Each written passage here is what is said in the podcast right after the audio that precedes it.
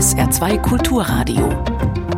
Fragen an den Autor mit Kai Schmieding.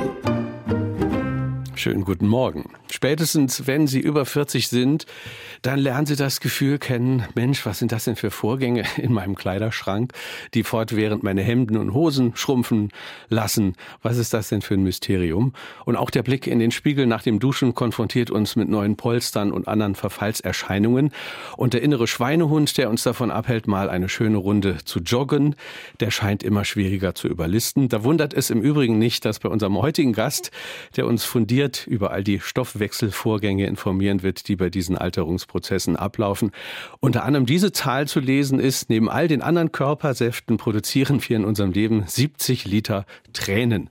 Aber Sarkasmus beiseite, zum Weinen und Jammern besteht überhaupt kein Grund, denn älter zu werden, das kann was Großartiges sein. Wir können alle auch in der zweiten Lebenshälfte fit, schlank und wach sein, wenn wir uns adäquat auf diese Veränderungen des Stoffwechsels einstellen. Sagt der Sportwissenschaftler Professor Dr. Ingo Frohböse. Ich begrüße Sie ganz herzlich. Er ist zugeschaltet per App. Hallo. Herr Schmieding, ich grüße Sie auch. Guten Morgen. Ingo Frohböse leitet das Zentrum für Gesundheit durch Sport und Bewegung und das Institut für Bewegungstherapie und bewegungsorientierte Prävention und Rehabilitation an der Deutschen Sporthochschule in Köln. Sein aktuelles Buch trägt den Titel Der Stoffwechselkompass, was uns in der zweiten Lebenshälfte fit, schlank und wach hält. Sie können eines von drei Exemplaren gewinnen. Einfach anrufen oder WhatsApp schicken und Ihre Frage stellen 0681 65 100 oder E-Mail Fragen an den Autor mit Bindestrichen dazwischen at sr.de.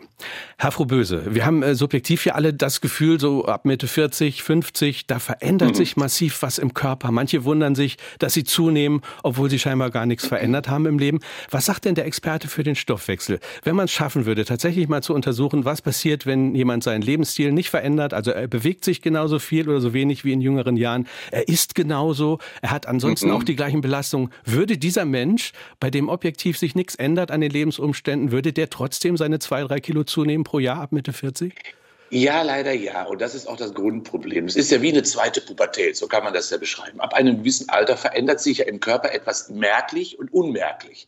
Das bedeutet also, dass viele biochemische Prozesse, hormonelle Prozesse insbesondere sich so verändern, dass eben die Leistungsgeschwindigkeit unseres Körpers sich reduziert bedeutet also, dass bestimmte Aufbau- und Umbauprozesse langsamer abgehen, dass letztendlich die Energieverarbeitungsprozesse langsamer ablaufen, dass Muskelmasse schwindet, das größte Stoffwechselorgan. Und so kann man davon ausgehen, dass quasi jedes Jahr mindestens ein Prozent der Muskelmasse schwindet, etwa drei bis vier Prozent der Muskelkraft ganz bestimmte Abbauprozesse eben ständig stattfinden, sich zum Beispiel, wie wir alle wissen, Falten bilden und vor allen Dingen letztendlich die Geschwindigkeit des Stoffwechsels mhm. jedes Jahr deutlich abnimmt. Woran liegt das denn, äh, dass spätestens ab Mitte oder ab 55 mhm. so viele Dinge passieren, äh, die die Lage nicht unbedingt zu bessern werden? Sind wir da immer noch Produkte der Evolution, die uns eigentlich eine viel kürzere Lebensspanne äh, zugetan hat? Ja, so kann man es auf der einen Seite natürlich sagen, dass die Evolution gar nicht so gedacht hat, dass wir so alt werden. Auf der anderen Seite ist es aber auch so, dass unser Lebensstil sich ja verändert hat. Wir haben ja, nachdem wir ganz, ganz viele Jahre in der Produktion, in der Produktivität, also körperlich aktiv waren, nehmen wir mal die Evolution. Wir sind noch bis vor einigen Jahren 10, 15 Kilometer fast jeden Tag zu Fuß unterwegs gewesen. Das ist ja alles weggebrochen, ist ja alles automatisiert. Wir haben ja einen sehr sitzenden Lebensstil und der übt aktuell einen sehr gravierenden Einfluss auf, wenn wir davon ausgehen, dass aktuell 62 Prozent der Männer über 40 schon übergewichtig sind und 53 Prozent der Frauen, wissen wir, dass etwas schief läuft und das ist eben nicht nur biologisch bedingt, sondern leider auch, und das ist die schlechte Botschaft, selbstgemacht. Selbstgemacht äh, bedeutet was konkret? Was läuft schief? Ja, es läuft erstmal schief, dass wir bestimmte Funktionen im Körper eben nicht mehr ausreichend nutzen und dementsprechend stimulieren und trainieren. Es gibt ja so eine wunderbare Botschaft, die lautet, nur was genutzt wird, entwickelt sich, was ungenutzt wird, das verkümmert. Das wissen wir einerseits vom Gehirn, aber auch eben von vielen Funktionen. Das größte Stoffwechselorgan ist nun einmal die Muskulatur. Und wenn die Muskulatur verschwindet, und leider ist sie bei 50 Prozent der Frauen schon zur Hälfte dann weg, wenn sie das 45. Lebensjahr erreicht haben. Und dann haben wir eben die größte aktive Zellmasse verloren. Und wenn das ist, dann haben wir weniger PS, weniger Hubraum und das rächt sich eben auf der Waage. Sie selbst sind Jahrgang 1957, äh, mhm. ganz offenkundig in einem drahtigen, überragend fitten Zustand. Sie laufen sechsmal die Woche eine Stunde, jeweils zehn Kilometer. Gibt uns das einen grundsätzlichen Fingerzeig, äh, welche Botschaft uns Ihr Buch mitgeben will? Ja, ist, also es gibt zwei Botschaften. Von nichts kütt nichts, wie wir in Köln sagen. Also von nichts kommt nichts. Also man muss schon und sollte, wenn man das denn möchte, ein wenig investieren. Vielleicht nicht so viel wie ich. Äh, aber auch das ist gar nicht so viel in der Relation zur gesamten Wochenstundenzahl. Schauen Sie mal, die Woche hat 168 Stunden. Und ich treibe in der Tat sechsmal pro Woche Sport, immer so maximal 90 Minuten. Also laufen und vor allen Dingen zweimal in der Woche mindestens Muskeltraining, um die Muskulatur zu erhalten. Und je älter ich werde, umso wichtiger wird das. Aber 168 Stunden minus 9 bleibt bleiben immer noch ganz schön viele Stunden für andere Dinge über. Und ich investiere also diese ein bis zwei Prozent in meine Zeit und damit in meine Gesundheit. Sie betonen das Muskeltraining. Kann denn so ein Ausdauertraining, also wenn jetzt jemand sagt, er, er läuft in erster Linie und er, er joggt am liebsten, er macht aber kein Muskeltraining, kann so ein Ausdauertraining denn auch kontraproduktiv sein, dass da Muskeln sogar mhm. abgebaut werden? Ja, wir sehen das ja, das muss man ja wirklich auch beschreiben. Die Ausdauersportler und gerade wenn es so ein bisschen ambitionierter Breitensportler ausgeführt wird, die schwinden ja, weil die kosten Kraft, die kosten Energie, die müssen mitgeschleppt werden. Und insofern gibt es ja meistens sehr drahtige äh, sehr drahtige Ausdauersportler. Und das ist eben auch nicht gut, weil dadurch sich bestimmte Stoffwechselprozesse im Körper verändern. Und gerade auch, äh, wenn die Radfahrer beispielsweise übers Körpergewicht gehen, die Marathonläufer übers Körpergewicht gehen und dieses so reduzieren, verändern sich derartige Prozesse, dass wir einfach Muskelmasse und damit die aktive Zellmasse verlieren. Man muss sich das ja vorstellen. Wir haben zwei große ja, hormonwirkende Stoffe im, oder Zellen im Körper. Das sind die passiven Zellen, die Fettzellen, die brauchen wir, etwa im Umfang von 10 bis 20 Prozent, je nachdem, wie alt ich bin und welches Geschlecht. Das ist die passive Masse, die aber auch Hormone ausschüttet. Und wir brauchen eben die aktive Zellmasse. Und je mehr aktive Zellmasse ich habe, also energieverbrauchende Zellen, umso besser ist das. Und das ist die Muskulatur. Und die hat den großen Vorteil, auch auf der Couch Energie zu verbrennen. Sie haben vorhin die hormonellen Prozesse erwähnt. Wir wissen ja heute, und das beschreiben Sie in dem Buch auch nochmal sehr anschaulich, Fettleibigkeit geht bei vielen Menschen einher, ja, mit einem permanenten Entzündungszustand. Welche Vorgänge laufen da ab im Körper? Ja, man muss sich das wie folgt vorstellen. Also in der Tat ist es so, dass Fett eben nicht nur ein ästhetisches Problem ist, ganz im Gegenteil sogar. Es verändern sich eben viele metabolische Prozesse im Körper dadurch, ich gerade schon mal gesagt habe, dass sich eben die aktive und passive Zellmasse verteilt. Und dabei werden eben bestimmte äh, hormonelle Prozesse förderlich oder mehr gefördert, insbesondere zum Beispiel die Ausschüttung von Östrogen, aber auch insbesondere von Entzündungsmediatoren, die insbesondere aus den Fettzellen heraus rekrutiert werden. Das sind sogenannte Zytokine. Und wenn diese überproportional quasi durch eine erhöhte Fettmasse im Körper sich äh, finden, dann bilden sich ganz kleine Entzündungsprozesse. Das Immunsystem wird also dauerüberfordert und daraus ergeben sich, kann man sich vorstellen, langfristig sogar eine Problematik im Bereich des Immunsystems. Aber wir haben dann auch gleichzeitig eine Veränderung im Zuckerstoffwechsel, im Fettstoffwechsel, im Bluthochdruck und Herz-Kreislauf-Funktionen werden deutlich minimiert, weil sich eben Zytokine im Körper, also entzündungsförderliche Botenstoffe befinden. Sie zitieren äh, bei diesen Entzündungen auch eine ganz interessante interessante aktuelle Studie. Äh, Hypothese dabei ist, bei Menschen mit Übergewicht wandern die Bakterien aus dem Darm in das Fettgewebe ein und lösen dort mhm. Entzündungen aus. Ja, das, das ist einfach so. Das bedeutet natürlich, der Körper ist ja mit einem ganzen Netzwerk an Verbindungen unter quasi ausgelöst. Das heißt also, alles ist ja miteinander verbunden. Und wenn sich in einem bestimmten Bereich dann einfach vermehrt äh, bakterielle äh, ja, Kolonien bilden, dann wandern die auch im Körper hin und her. Und insbesondere dann, wenn ich zum Beispiel durch eine nicht ausgewogene, nicht gerechte und vielleicht zuckerhaltige Ernährung immer meine bestimmte Bakterienkulturen etwas intensiver züchte, dann verändert sich dieses und eben nicht nur im Darm, sondern im gesamten Körper, weil diese dann irgendwann auch durch den Körper schwirren. Also das Fettgewebe ist in sämtliche Stoffwechselvorgänge des Körpers eingebunden. Das lernen wir bei Ihnen nochmal. Wieso ist nun gerade bei uns Männern, ist das ab einem gewissen Alter leider dominant, dieses Bauchfett so berüchtigt? Also warum ist die, diese etwas dickere Körpermitte so gefährlich? Ja, wir nennen das ja das sogenannte viszerale Fett. Und da vielleicht mal ein ganz kleines Messkriterium, äh, weil man das ja nicht unbedingt auf der Waage so unbedingt betrachtet. Bei Frauen liegt die Grenze ungefähr bei 88, 89 Zentimeter Bauchumfang, wo wir dann darüber hinaus davon ausgehen, dass dann viel zu viel Bauchfett darüber äh, vorliegt. Und bei den Männern liegt es etwa bei 101, 102 Zentimetern Bauchumfang. Also immer mal zu Hause messen, dann weiß man, okay, ist es eigentlich zu viel oder nicht. Und dieses so sogenannte viszerale Fett, das Bauchfett, hat natürlich erstens, weil es genau in der Mitte des Körpers liegt, viele, viele hormonelle Prozesse, endokrine Prozesse direkt an den inneren Organen. Und das ist also einerseits erstmal eine Volumenverdrängung, das heißt, es geht bis mitten in die Körpermitte hinein, umzingelt, umdrängt quasi sogar die inneren Organe, verdrängt sie. Und es ist auch das Problem, dass diese Fettsubstrate dann sogar bis in die inneren Organe hineinwandern. Wir kennen das geflügelte Wort ja der sogenannten Fettleber beispielsweise, wo die Leber verfettet deswegen, weil das Bauchfett überproportional zugenommen hat. Aber es geht sogar bis in die Lunge hinein und die Lunge wird dadurch sogar in ihrem Volumen, in ihrer Ausdehnung so stark beeinträchtigt, dass man letztendlich dann sogar ihr Atemnot bekommt. Und wenn man dann sich vorstellt, genau in dieser Region, wo die inneren Organe sind, werden dann auch noch hormonelle Prozesse also zum Beispiel hormonelle Veränderungsprozesse ausgelöst, die inneren Organe überlasten, dann haben wir ein echtes Problem. Also das viszerale Bauchfett, das ist das gefährliche Bauchfett, weil es so endokrin, so hormonell so aktiv ist. Sie hören Fragen an den Autor auf SR2 Kulturradio. Professor Dr. Ingo Frohböse, Sportwissenschaftler, ist unser Gast. Sein Buch trägt den Titel Der Stoffwechselkompass, was uns in der zweiten Lebenshälfte fit, schlank und wach hält. Wir haben einige WhatsApps bekommen. Äh, ich lese mal die von Ferdinand Bierbrauer aus Tuttlingen vor. Er hat uns geschrieben an WhatsApp 0681 65 100 und er fragt, der körperliche Zustand Zustand der gesamten Bevölkerung ist schlecht. Warum wird nicht auch über Kinder und Jugendliche geschrieben? Ich glaube, damit rennt er bei Ihnen ja auch offene Türen ein, oder? Ah, das ist wunderbar. Die Tür ist sperrangelweit offen. Herzlichen Dank dafür. Äh, weil natürlich wir die Wurzel dieses ganzen Übels schon in der Kindheit legen. Und wenn Sie sich mal überlegen, ich habe letztens noch eine Befragung gemacht, beispielsweise, dass Kinder sich ja kaum noch bewegen. Wir haben mittlerweile fünf Stunden Streamingzeiten vor dem Internet. Ähm, haben natürlich die Vereine 30 Prozent ihrer Kinder in den letzten zwei Jahren verloren. Die Kinder können können weder Weitspringen noch rückwärts balancieren mehr. Das bedeutet also, viele motorische Fähigkeiten, die früher normal waren, sind verloren gegangen. Und Leider haben wir, und das ist das ganz Gravierende, schon viele Erkrankungen im Kindesalter, die wir früher nur bei Oma und Opa gefunden haben. Altersdiabetes nannte man sie. Und Diabetes Typ 2 findet sich mittlerweile schon wirklich im Kindesalter in der Grundschule.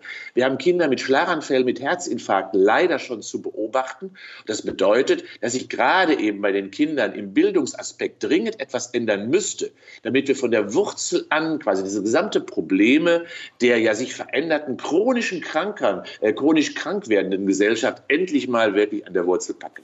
Wenn Sie sagen, äh, da gibt es Probleme bei Kindern, was ist denn das dominante Problem bei Kindern? Dass zu viel Zucker gedankenlos gegessen wird oder ist es tatsächlich zu wenig Bewegung? Also es ist natürlich immer ein, ein, äh, ein Konglomerat aus mehreren Maßnahmen. Aber wir sehen ja, dass Kinder schon sehr übergewichtig werden. Das ist eindeutig so. Früher gab es in der Tat immer nur einen Dicken in der Klasse und mittlerweile ist es überproportional angewachsen.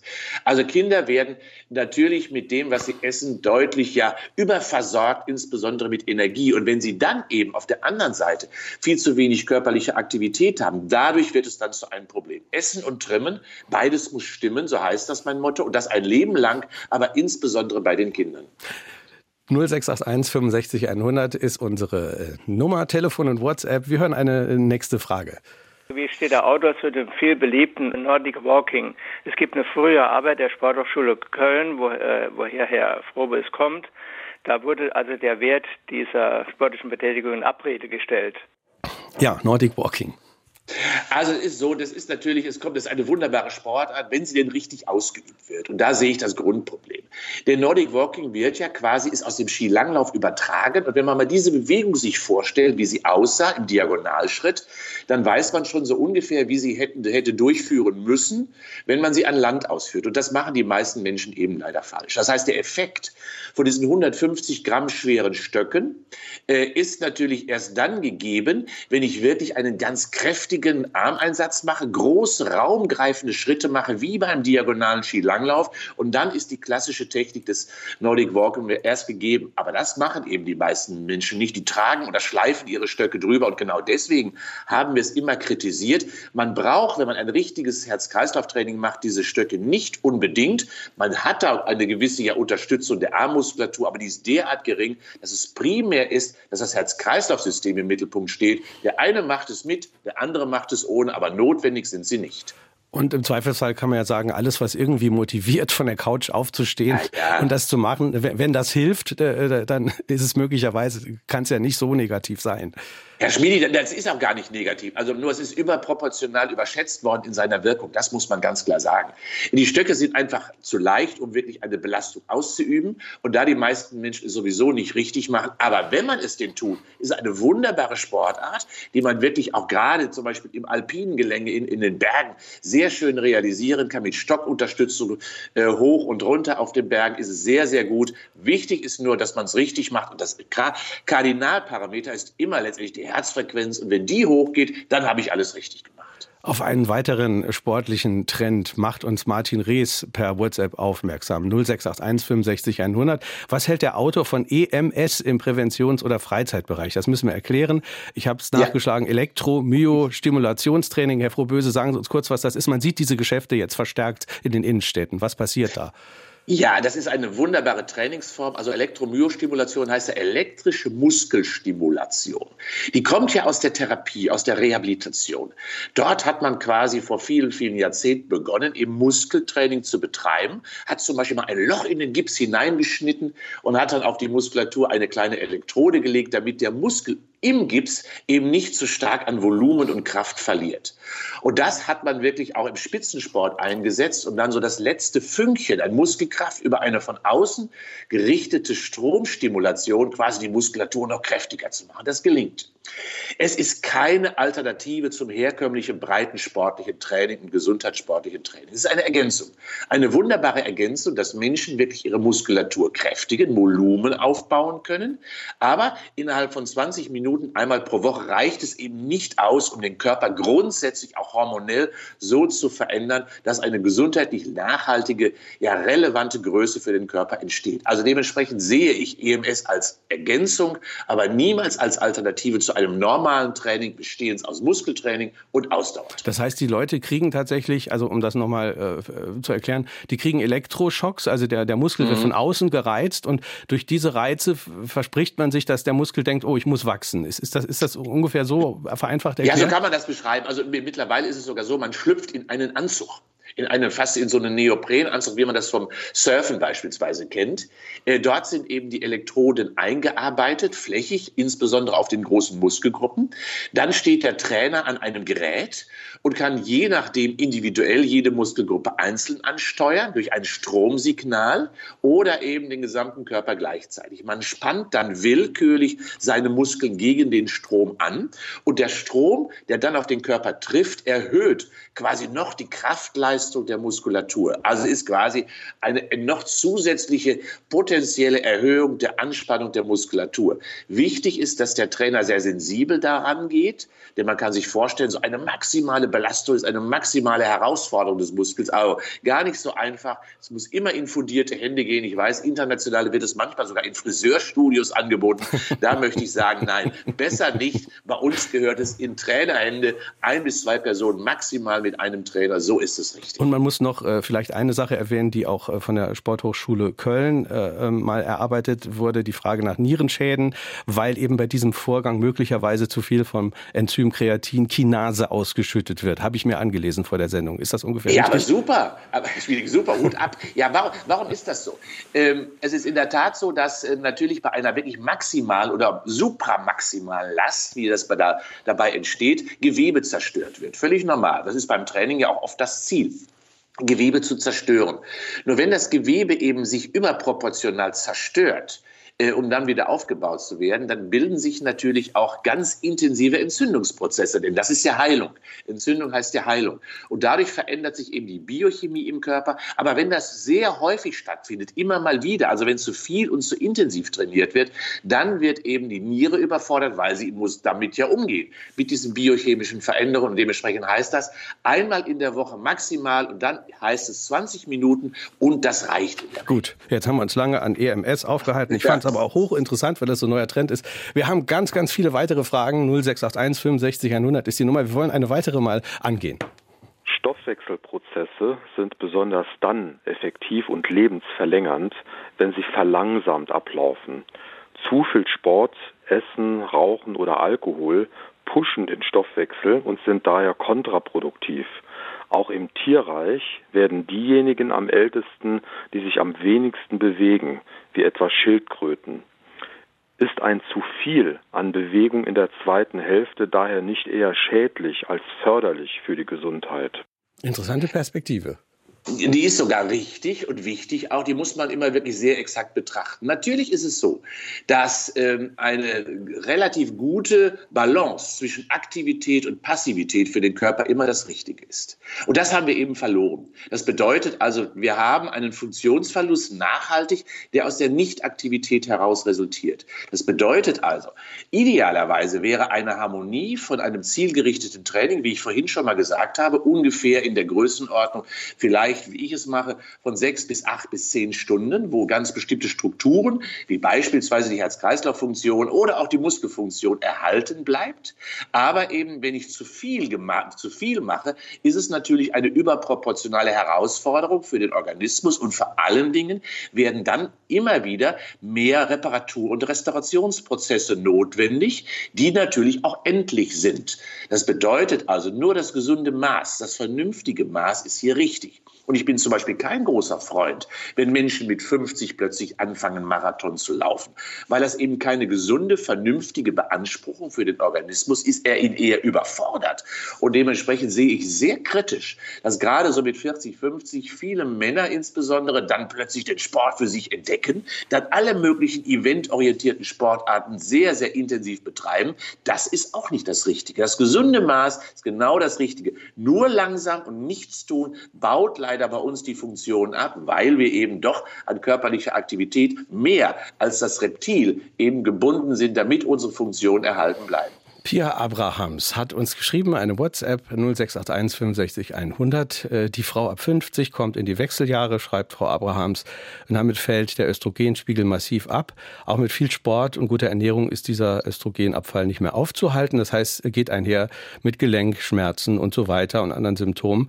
Kann man außer Hormonen zu nehmen auch noch anders auf diesen Abfall der Östrogene reagieren?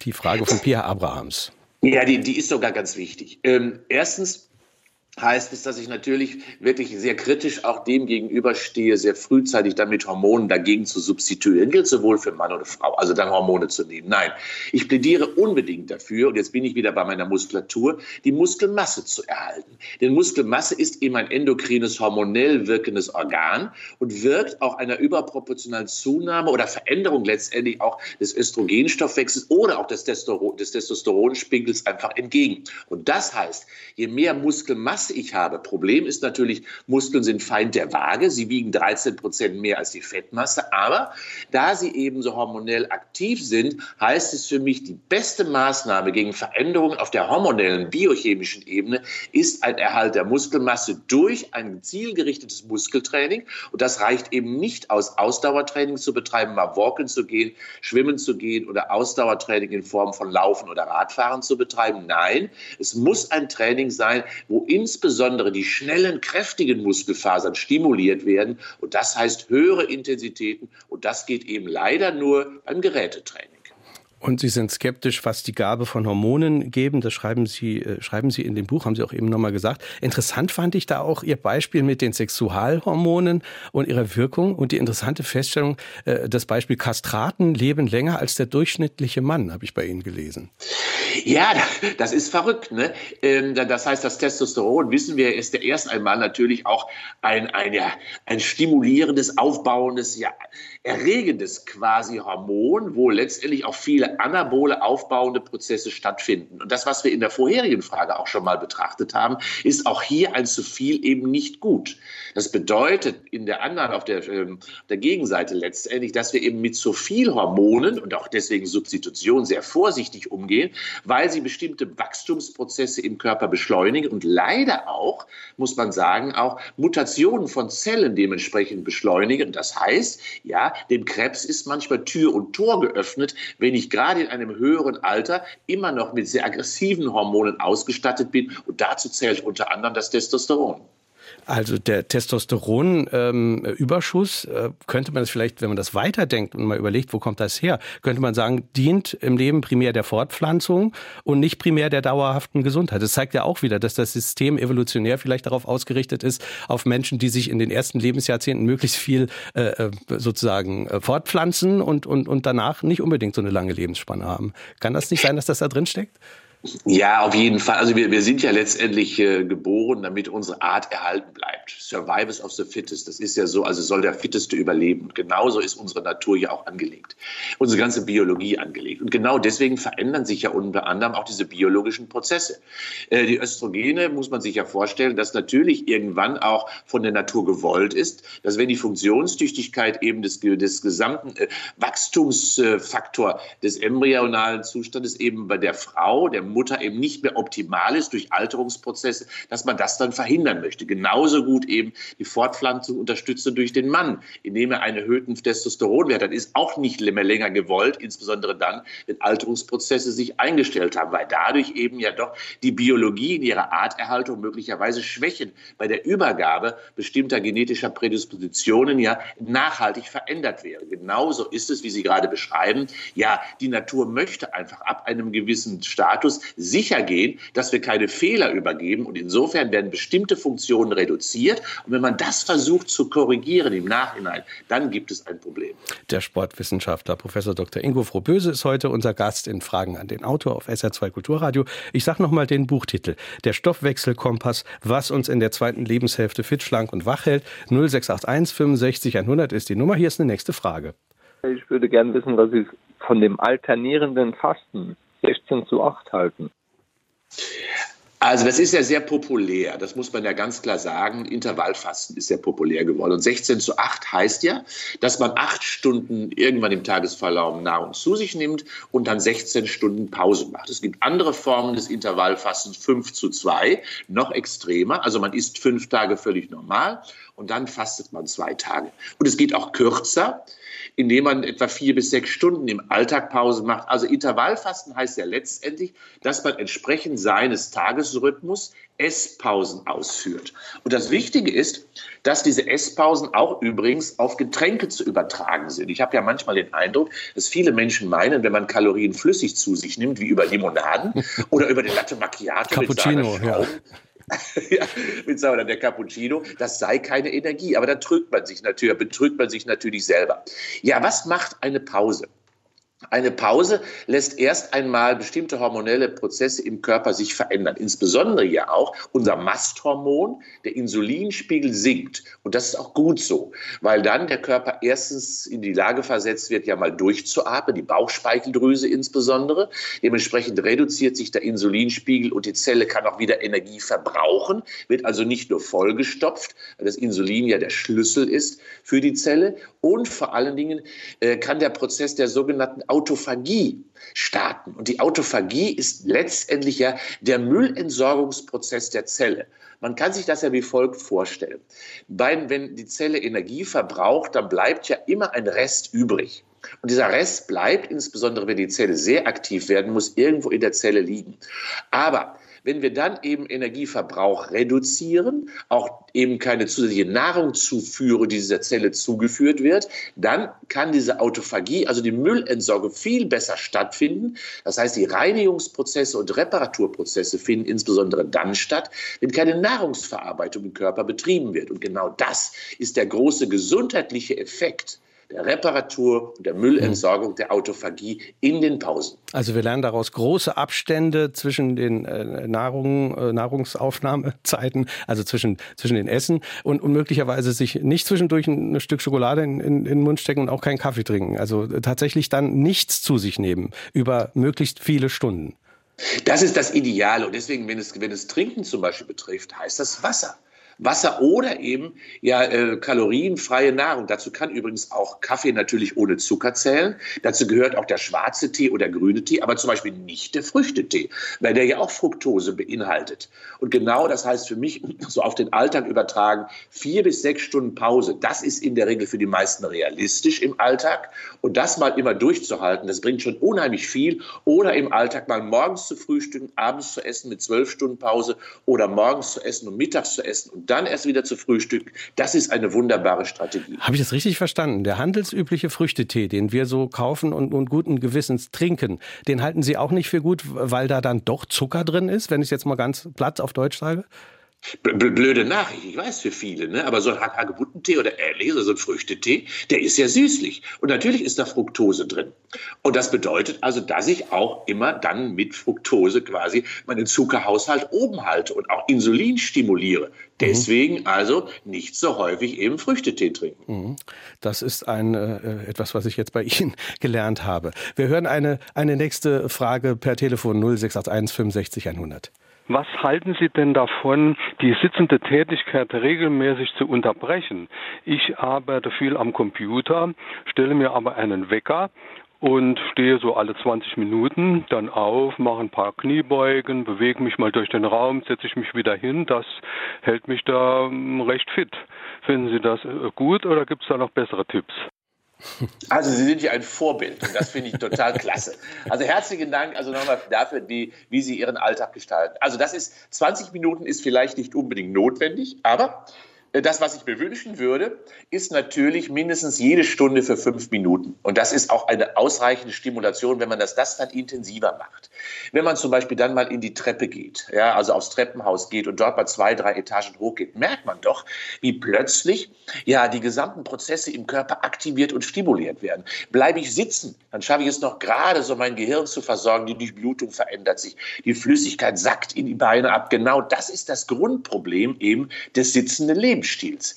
Und das machen wir ja leider im Schnitt 8,5 Stunden. Die jüngere Zielgruppe übrigens zwischen 29 und 40 Jahren sogar 10,5 Stunden pro Tag, ohne die Liegezeiten auf der Couch äh, und im Bett noch mitzurechnen. Das bedeutet also, ja, meine Botschaft ist, stündliche Unterbrechungen der Ruhezeiten sollte gerade im Alltag unbedingt stattfinden, damit die biologischen Prozesse des Stoffwechsels besser stattfinden, Kniebeugen machen, äh, also ein wenig so außer Atem kommen, Herzfrequenz hoch, Atemfrequenz hoch. Und da ist für mich immer noch die beste Trainingsstätte das Treppenhaus. Wir hören eine nächste Frage. Wieso bildet der Körper viszeralen Bauchfett und wie kann man dem Körper dabei helfen, weniger viszeralen Bauchfett zu bilden? Ja, Thema hatten wir eben schon mal, aber es, ja. äh, es ist ja, betrifft uns, äh, betrifft uns dann doch sehr stark. Was kann man ja, tun das gegen das ja Bauchfett? eindeutig so. Das, das, das, ist ja auch eines der Grundprobleme.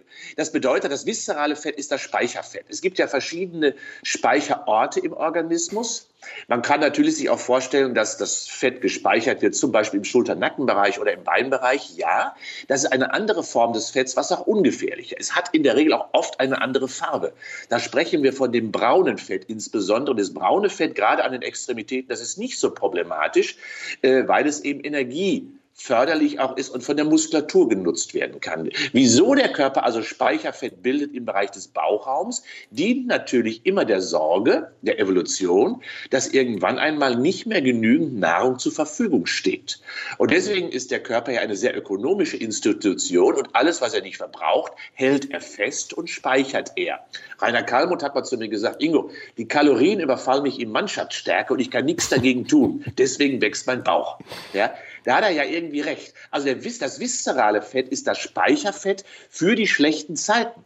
Und da kann man eben nur insofern etwas gegen tun, indem man erstens natürlich ein bisschen seine Kalorienbilanz im Blick hat eben überproportional nicht zu viel zu sich nimmt oder auf der anderen Seite eben Energie verbrennt. Und nur dann bekommt man es in den Griff. Mhm. Das bedeutet also, Verbrauch und Zufuhr muss immer in einer Balance stehen. Jetzt kann ich ein bisschen aus dem Nähkästchen plaudern. Äh, ich beobachte an mir selbst, äh, also ich schaffe es tatsächlich dreimal die Woche zu laufen, muss ich sagen, eine Stunde, immer auch so zehn Kilometer.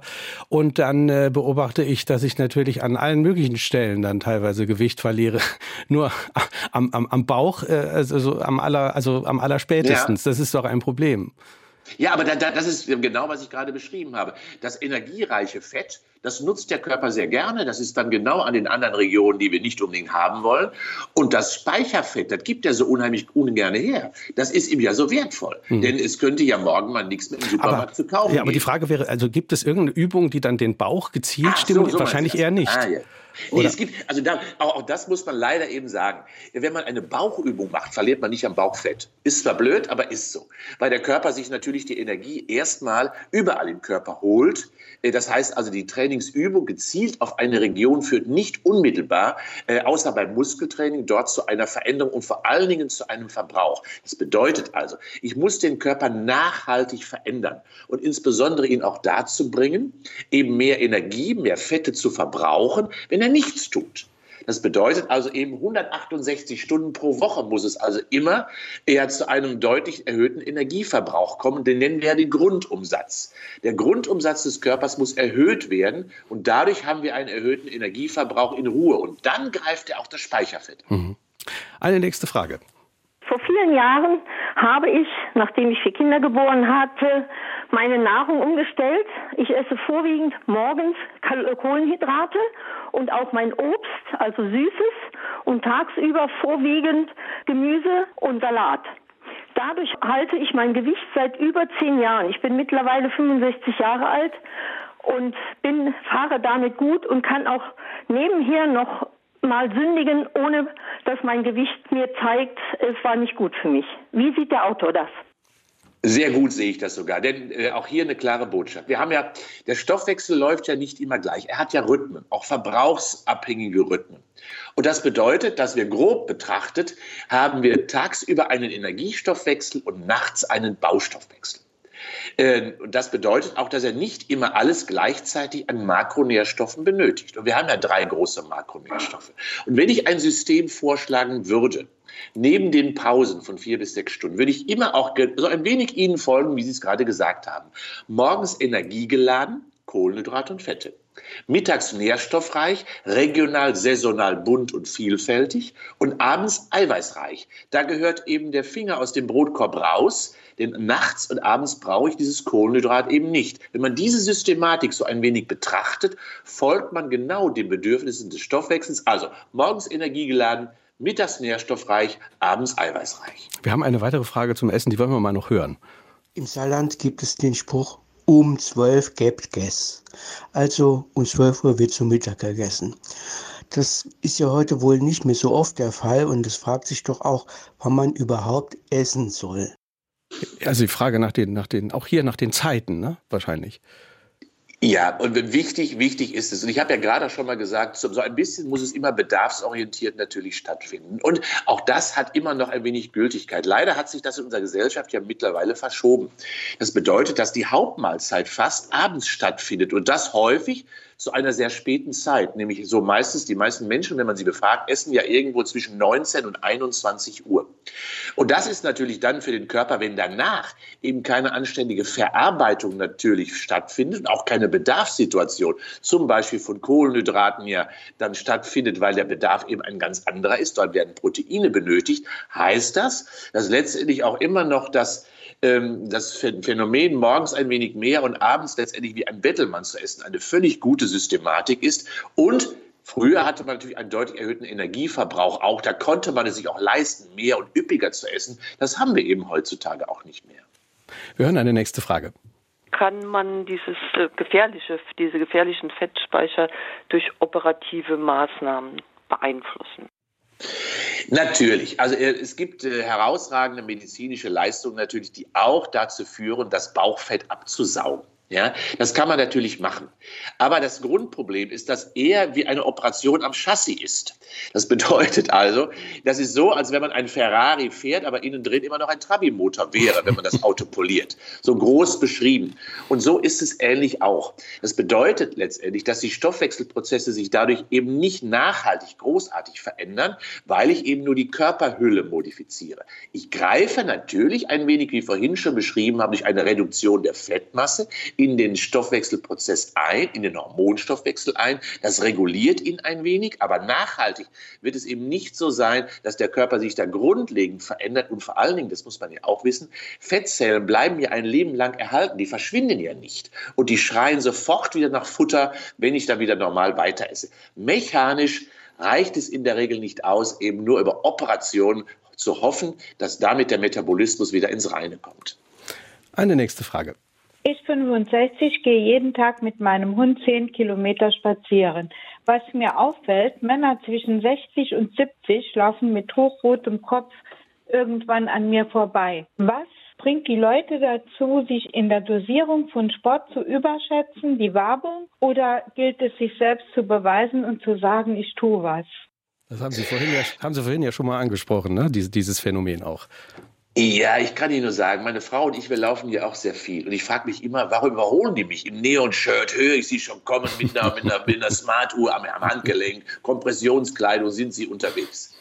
Äh, ja, also ich sehe das ganz genauso. Das Körperbewusstsein und auch das Bewusstsein, wie wird eigentlich richtig Sport getrieben, um den Körper zu verändern, ist bei gerade bei Männern überhaupt nicht vorhanden. Also ist immer das Leistungsprinzip noch sehr stark im Mittelpunkt. Und hier heißt die Botschaft ganz klar, wir sollten gerade Ausdauertraining immer so betreiben, Achtung, dass wir subjektiv unterfordert sind. Weil dann finden erst die richtigen Energieumrei oder energieumstellenden und metabolisch umstellenden Prozesse statt. Fette verbrennen nur im Fegefeuer des Sauerstoffs. Also wir brauchen ausreichend Sauerstoff im Körper und das auch bei körperlicher Aktivität. Und das haben gerade eben die Männer eben noch nicht richtig bewusst wahrgenommen. Hier ist die Langsamkeit manchmal genau die richtige Strategie. Das heißt, ich sollte also eher darauf achten, dass ich also möglichst lange laufe und, und mich nicht zu früh auspowere. Kann man denn sagen, ab wann sozusagen äh, das Fett vom Körper angegangen wird, äh, um das es uns eigentlich geht? Also wann, wann dieser Punkt erreicht ist? Oder kann man das generell gar nicht so feststellen. Nein, das kann, also früher hat man ja immer gedacht, ist ja auch so ein Mythos. Eine Fettverbrennung beginnt nach 20 Minuten. Das ist ja Quatsch. Die Fettverbrennung beginnt immer, die ist immer mit dabei. Nur je schneller ich laufe, umso höher ist der Kohlenhydratanteil, umso geringer ist der Fettanteil. Das heißt also Langsamkeit mit ausreichend Sauerstoff, überproportional natürlich heißt das nicht zu schnell und nicht zu langsam, ist da genau die richtige Strategie. Hier gibt eine ganz kleine Empfehlung. Auf vier Schritte einmal ein und auf vier Schritte einmal ausatmen. Kann man sowohl beim Walken, beim strammen Gehen, beim Nordic Walken oder beim ruhigen Laufen sehr schön als Richtlinie nehmen. Dann ist die Fettverbrennung genau im Mittelpunkt der Belastung. Und wenn ich es dann je länger, umso besser mache, dann lernt der Körper erstens, besser Fette zu verbrennen und zweitens verändert er sich auch. Er bekommt dadurch nämlich sogenannte Mitochondrien vermehrt in die Zelle und diese Mitochondrien sind die Kraftwerke der Zelle. Und da kann man sich vorstellen, auch wenn ich dann auf der Couch liege, brauchen diese mehr Kraftwerke natürlich mehr Energie und das ist der eigentliche Effekt eines sauerstoffreichen, ruhigen, langen Trainings führt eben zu diesen massiven Umstellungen in der Zelle und das ist der positive Effekt des Sports. Pia Finet hat uns ein eine WhatsApp-Nachricht geschrieben unter 0681 65 100. Sie schreibt, Fitnessstudios sind mir zu teuer, weshalb mhm. ich Kraftübungen mit Eigengewicht, Yoga und Ausdauertraining mache. Zudem gehe ich zu Fuß, wann immer es möglich ist. Reicht das Krafttraining mit Eigengewicht? Und was halten Sie von kurz, kurzem Hochfrequenztraining, alternativ zu langen Trainingszeiten? Die Frage von Pia Finet. Ja, also grundsätzlich ist das so, dass äh, die Dame natürlich recht hat, die Pia, aber es ist leider endlich. Ich beschreibe gleich nochmal warum. Äh, Muskeln müssen brennen, damit sie wachsen, ist die erste Botschaft. Das bedeutet also, dass bei Muskeln etwas anderes gilt, als ich gerade vom Ausdauertraining beschrieben habe. Ja, es ist in der Tat so, dass äh, Muskeln energetisch ausbelastet werden müssen. Und das kann ich durchaus mit dem eigenen Körpergewicht machen, wenn ich insbesondere große Muskelgruppen betrachte. Wir kennen das ja alle, wenn ich zum Beispiel eine Etage schnell hochlaufe im Treppenhaus. Irgendwann wird die Muskulatur richtig plümmerant, wie wir in Köln sagen. Sie fängt an zu brennen. Das ist der Reiz, den ich bei dem Training mit dem eigenen Körpergewicht erzielen muss, damit die Muskulatur wächst. Aber jetzt kommt das, äh, das Aber. Wir haben gerade mit zunehmendem Alter das Phänomen, und das haben wir noch nicht hundertprozentig klärt, welches wir Sarkopenie nennen. Und Sarkopenie ist eine Erkrankung, die ab dem 60. Lebensjahr sowohl Männer als auch Frauen erreicht. Und dabei geht eben ein gewisser Teil der Muskulatur verloren. Und das ist insbesondere die weiße Muskelfaser. Das ist die große, starke, kräftige Muskelfaser. Und die bekomme ich erhalten eben nicht nur durch ein Training mit dem eigenen Körpergewicht, sondern muss irgendwann, und das mache ich zum Beispiel zweimal in der Woche, dann mit einem apparativen Training unterstützt werden, weil nur durch hohe Lasten bekomme ich eben diese Muskeln. Das heißt, für das Muskeltraining, je öller ich werde, umso doller muss ich trainieren. Apparativ, äh, also das heißt, Sie, Sie haben dann da irgendwie so eine, so eine Maschine, wo Sie Gewichte stemmen oder, oder was ist das dann zum Beispiel? Ja, ich mache mach mir zum Beispiel, äh, nehme ich mir Hanteln diese Hantel beispielsweise sind wunderbar geeignet dafür. Oder ich erschwere das, indem ich beispielsweise äh, auch mir äh, mal Sprünge zutraue, auch mal schnellkräftige Bewegungen mache, also hüpfe auf der Stelle für die Wadenmuskulatur, auch mal einen Strecksprung mache für die Oberschenkelmuskulatur. Ich weiß, da sagen viele, hm, da bin ich gar nicht mehr in der Lage, weil meine Gelenke das nicht mitmachen. Gebe ich Ihnen recht, ja, das ist bei vielen der Fall.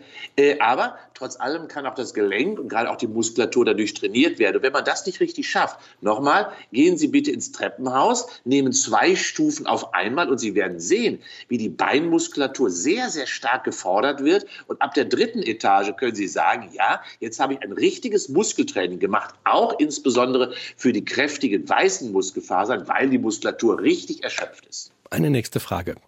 Wie sinnvoll ist ein Gleichgewichtstraining oder ein Stabilitätstraining bei älteren Menschen? Wir wissen ja, dass äh, Gleichgewicht uns sicher durch die Umwelt bringt. Also sehr, sehr bedeutsam. Koordinationstraining heißt ja Gleichgewichtstraining unter anderem. Und Gleichgewichtstraining heißt, dass ich zum Beispiel auf einem Bein stehe und meine Zähne putze.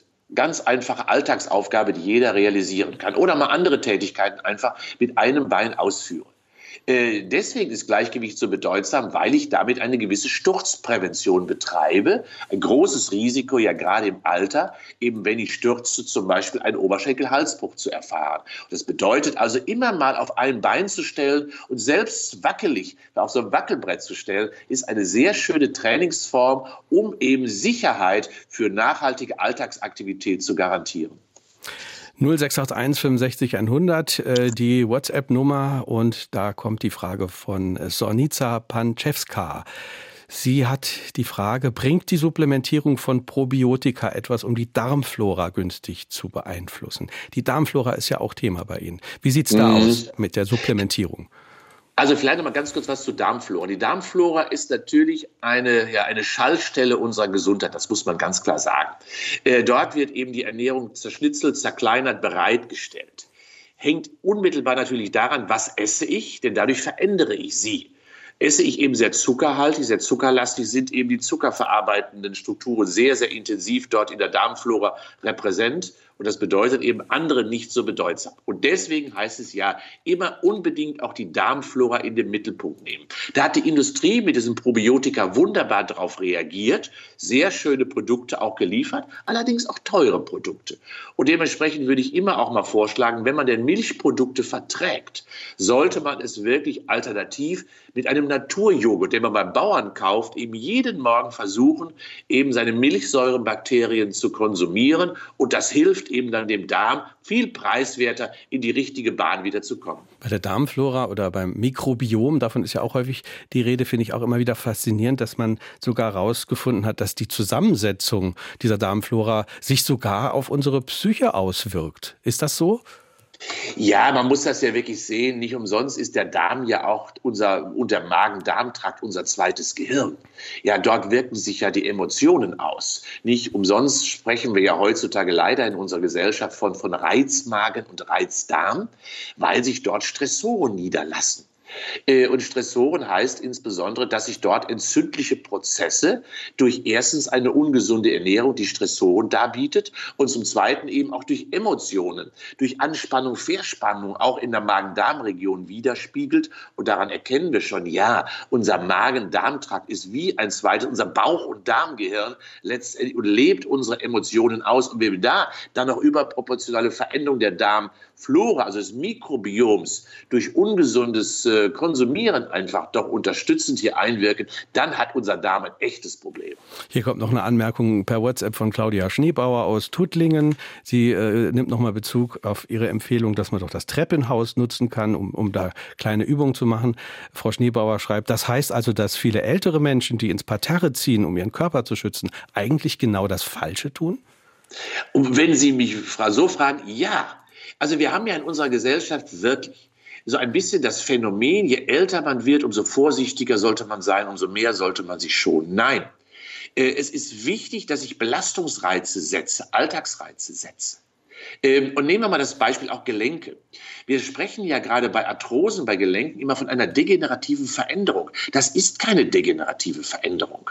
Es ist eine Stoffwechselstörung des Gelenkes, eine Knorpelstoffwechselstörung. Dadurch verändert sich eben die Grundstruktur und wird der Abbau des Knorpels gefördert. Und der Knorpel hängt am Tropf der Bewegung, genau wie die Muskulatur am Tropf der Bewegung hängt. Und nur wenn ich Gelenke bewege, wenn ich Muskeln aktiviere, wird die Gesundheit dieser Struktur erhalten. Und wenn ich keine Belastung setze, muss ich davon ausgehen, dass meine Funktionstüchtigkeit sich immer weiter reduziert. Leistungsfähigkeit bekommt durch Beanspruchung. Also hier immer eine dauerhafte Schonung, so in den Alltag versuchen, als Dominanz zu integrieren, halte ich für eine völlig falsche Strategie, gerade wenn man altert. Hm. Die Ernährung ist eine wichtige Schaltstelle, darüber haben wir schon in der äh, Sendung geredet. Sie sprechen sich in dem Buch doch stark gegen äh, Diäten aus und, und schreiben, die sind kontraproduktiv in den meisten Fällen. Ähm, jetzt habe ich mich gerade gefragt, wie geht das zusammen damit, dass Sie sagen, dass eigentlich eine Form von Unterversorgung, wie sie beim Intervallfasten entsteht, ja eigentlich was Gutes für den Körper ist. Wieso ist die Unterversorgung, die durch eine Diät entsteht, was Schlechtes? Also äh, die kalorische Restriktion ist grundsätzlich erstmal gerade für Alterungsprozesse gut. Ähm, aber, und jetzt komme ich auch gleich zum Aber, äh, Diäten gehen weit darunter. Äh, eine kalorische Restriktion, so wie zum Beispiel es die Japaner in Okinawa machen, von denen wir es ja wissen, die Okinawa-Diät. Eine wahnsinnig gute Diät, die Menschen dort, wenn sie traditionell ausgeführt wird, lange, lange gesund hält und auch zu vielen Hundertjährigen dort in der Region führt. Eine Diät jedoch unterfordert quasi den Organismus derart oder unterversorgt den Körper quasi derart, indem nur 800 bis 1000 Kilokalorien in der Regel zugeführt werden.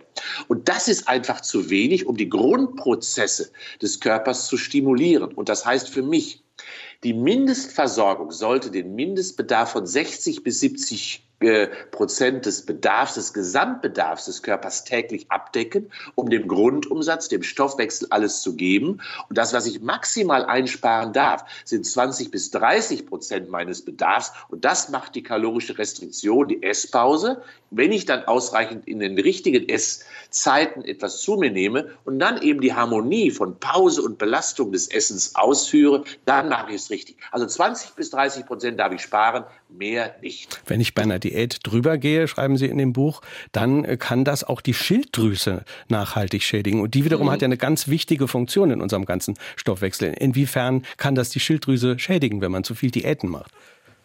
Ja, man muss ja wissen, das Gaspedal äh, des Stoffwechsels ist die Schilddrüse. Und es gibt ja sogar Statistiken, die besagen, dass vier Millionen Menschen aktuell eine Problematik an der Schilddrüse haben. Äh, die daraus resultiert, dass erstens natürlich eine Unterversorgung des Körpers stattfindet. Und wenn das Gaspedal, können Sie sich vorstellen, Sie haben einen Motor, den Sie bedienen wollen. Sie drücken auf das Gaspedal und es kommt keine Leistung. Dann versucht man durch noch mehr äh, draufdrücken auf das Gaspedal mehr Leistung zu produzieren.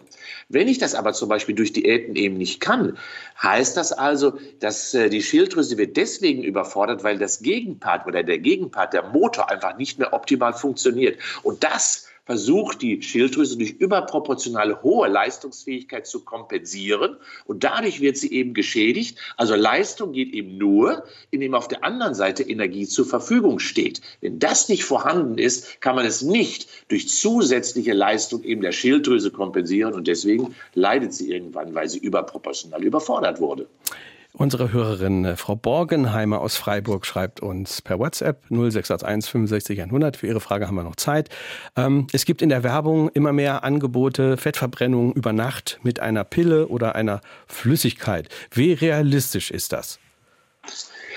Kann ich Ihnen sagen, null. Äh, sie werden, Sie werden aktuell, es gibt keine Pille, die zu einer erhöhten Fettverbrennung führt. Ähm, und insbesondere ist das so marginal, wenn überhaupt ein Einfluss. Wir sprechen ja manchmal auch bestimmten Nahrungsmitteln, beispielsweise eine fettabbauende Wirkung zu, wie Ingwer beispielsweise oder wie Curry, also wie Pfeffer zum Beispiel. Das merkt man ja auch, wenn man in den Spitzen kommt. Aber das ist wirklich so wenig an Kalorienumsatz, der daraus resultiert, dass es sich nicht lohnt, das anzuwenden. Und das eben medikamentös zu erreichen, ist bisher noch nicht gelungen. Da wird es vielleicht irgendwann mal einen Nobelpreis für geben. Aber aktuell gibt es kein Medikament, was das gewährleistet. Hm. Jetzt haben Sie den Ingwer erwähnt. Äh, viele Hörer haben auch geschrieben, ja, wie ist denn die Meinung zu scharfem Essen? Gibt es da auch einen Zusammenhang mit dem Stoffwechsel?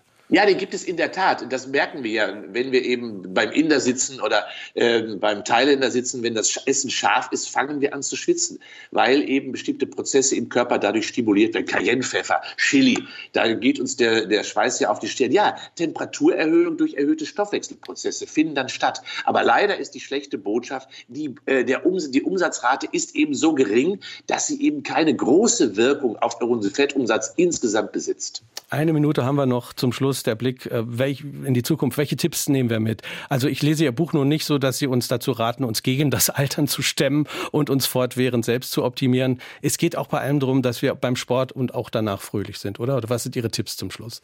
Ach, Herr Schmieding, wunderbares Wort, Schlusswort. Lebensqualität steht doch immer im Mittelpunkt. Und auch der Genuss muss immer im Mittelpunkt stehen. Und das bedeutet, es sind wirklich äh, drei Tipps, die ich für alle da draußen habe. Bitte der Muskulatur ein wenig mehr Augenmerk geben. Und je älter ich werde, umso wichtiger wird sie. Ein wenig biorhythmisch essen. Das bedeutet also energiegeladen, nährstoffreich, eiweißreich und vor allen Dingen bitte auch bei den Getränken immer darauf achten, dass die Flüssigkeitszufuhr durch Wasser gewährleistet ist und der Alkohol eben wirklich nur in die Randzeiten des Tages verlegt wird und das immer nur in einem wichtig und äh, guten Konsumumfang, heißt also ein wenig eben doch reduziert vorgehen. Herr Böse, ich danke Ihnen ganz herzlich für dieses Gespräch und für diese Sendung. Schöne Grüße nach Köln. Vielen Dank. Auch Ihnen schönen Herr Sonntag. Schmiedi, Ganz herzlichen Dank und einen schönen Sonntag wünsche ich Ihnen morgen einen guten Start in die Woche. Ingo Frohböse, der Stoffwechselkompass, was uns in der zweiten Lebenshälfte fit, schlank und wach hält, erschienen bei Ulstein Paperback, 304 Seiten kosten 19 Euro 99. Jeweils ein Exemplar geht an Sarah Gebel aus Ottweiler, an Bernd Kaluza aus Völklingen und an Dina Manns aus Saarbrücken.